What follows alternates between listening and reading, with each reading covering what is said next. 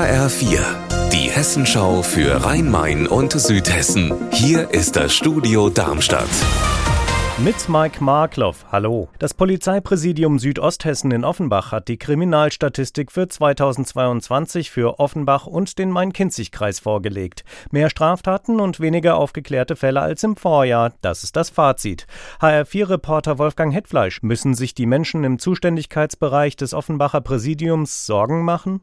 Eigentlich nicht. Verglichen mit dem langjährigen Mittel sind die Zahlen gar nicht schlimm. Weniger Straftaten gab es nur in den Jahren 2020 und 2021 und da war das öffentliche Leben ja wegen der Corona-Pandemie stark eingeschränkt. Dass sich Faktoren von außen auswirken, das zeigt auch die Kriminalstatistik für 2022. Dort, wo das Offenbacher Polizeipräsidium zuständig ist, gab es fast 700 Fälle, in denen Leute nach dem Tanken abgehauen sind, ohne zu bezahlen. Thank you. Tempo oder Ceva kennt jeder. Hersteller ist das schwedische Unternehmen Essity.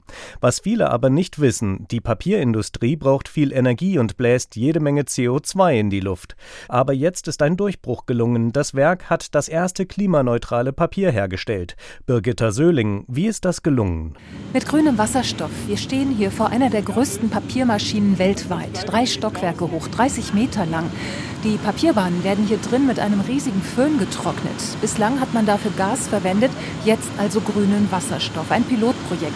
Das Unternehmen will in den nächsten Jahren komplett klimaneutral werden. Die Umstellung ist aber für die Industrie gar nicht so leicht. Es fehlt an grünem Wasserstoff und vor allem an einem Leitungsnetz dafür.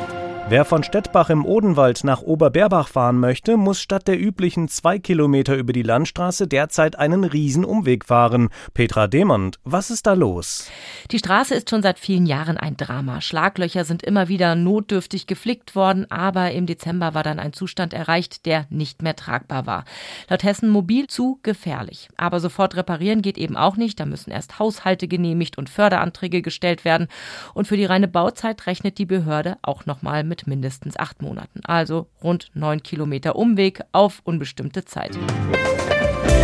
Unser Wetter in Rhein-Main und Südhessen. Es bleibt heute stark bewölkt mit gelegentlichen Schauern. In Rheinheim im Kreis Darmstadt-Dieburg sind es dabei aktuell 12 Grad. Ihr Wetter und alles, was bei Ihnen passiert, zuverlässig in der Hessenschau für Ihre Region und auf hessenschau.de.